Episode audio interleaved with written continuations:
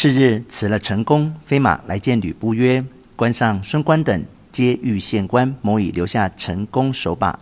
将军可于黄昏时杀去救应。”布曰：“非公则此关休矣。”便叫陈登飞骑先至关，约陈宫为内应，举火为号。登进往报公曰：“操兵已抄小路走到关内，恐徐州有失，公等宜急回。”公遂引众弃关而走。登就关上放起火来，吕布趁黑杀至，陈宫军和吕布军在黑暗里自相掩杀。曹操望见号火一起杀至，趁势攻击，孙关等各自四散逃避去了。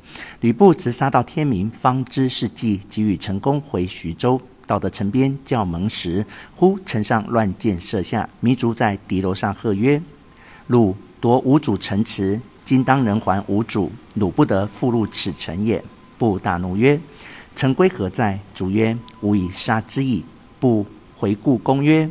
陈登何在？公曰：“将军尚执迷而问此令贼乎？”不令聘玄军中，却只不见。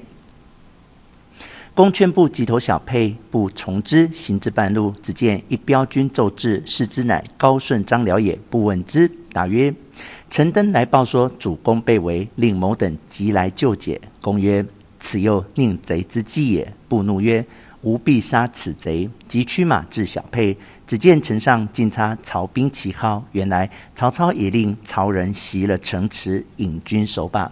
吕布于城下大骂陈登，登在城上指布骂曰：“吾乃汉臣，安可视汝反贼也？”布大怒，正待攻城，忽听背后喊声大起，一队人马来到，当先一将乃是张飞。高顺出马迎敌，不能取胜。不亲自接战，正斗间，阵外喊声复起，曹操亲统大军冲杀前来，吕布料难抵敌，引军败走。曹操随后追赶，吕布走得人困马乏，忽又闪出一彪军拦住去路，为首一将立马横刀，大喝：“吕布休走！关云长在此。”吕布慌忙接战，背后张飞赶来，不无心恋战，与陈宫等杀开条路，径奔下邳。侯成引兵接应去了。关云长、张飞相见，各洒泪言失散之事。云长曰：“我在海州路上驻扎，探得消息，故来至此。”张飞曰：“弟在芒�阳山住了这几时，今日幸得相遇。”两个叙话毕，一同引兵来见玄德，哭拜于地。玄德悲喜交集，引二人见曹操，便随操入徐州。糜竺接见，具言家属无恙。玄德甚喜。陈规父子亦来参拜曹操。操设一大宴，犒劳诸将。操自居中，使陈规居左，玄德居右，其余将士各依次坐。宴罢。操加陈规父子之功，加封实县之禄，授登为伏波将军。且说曹操得了徐州，心中大喜，商议起兵攻下邳。陈驭曰：“布今只有下邳一城，若逼之太急，必死战而投袁术矣。布与术合，其势难攻。今可使能事者守住淮南境路，内防吕布，外当袁术。况今。”山东尚有张霸、孙关之徒未曾归顺，防之亦不可乎也。曹曰：“吾自当山东诸路，其淮南境路，请玄德当之。”玄德曰：“丞相将令，安敢有违？”次日，玄德留糜竺、简雍在徐州，待孙干、关张引军往守淮南境路。曹操自引兵攻下邳。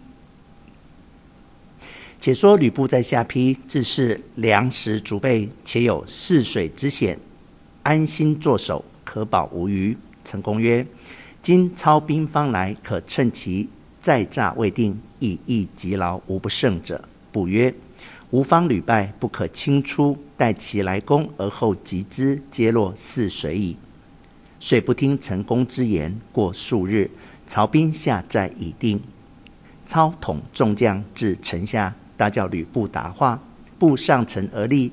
操谓布曰：“闻奉先又欲结连袁术，无故领兵至此。夫术有反逆大罪，而公有讨董卓之功，今何自弃其前功而从逆贼也？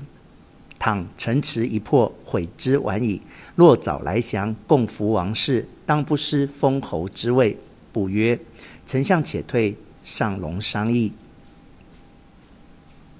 陈宫在部策大骂曹操奸贼，一箭射中其盔盖。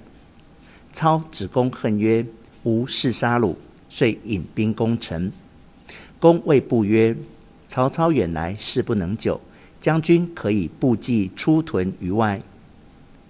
公将于众必守于内。操若攻将军，公引兵及其背；若来攻城，将军为救于后。不过旬月，操军食尽，可一鼓而破。此乃犄角之势也。”不曰：“公言极是。”遂归府收拾戎装。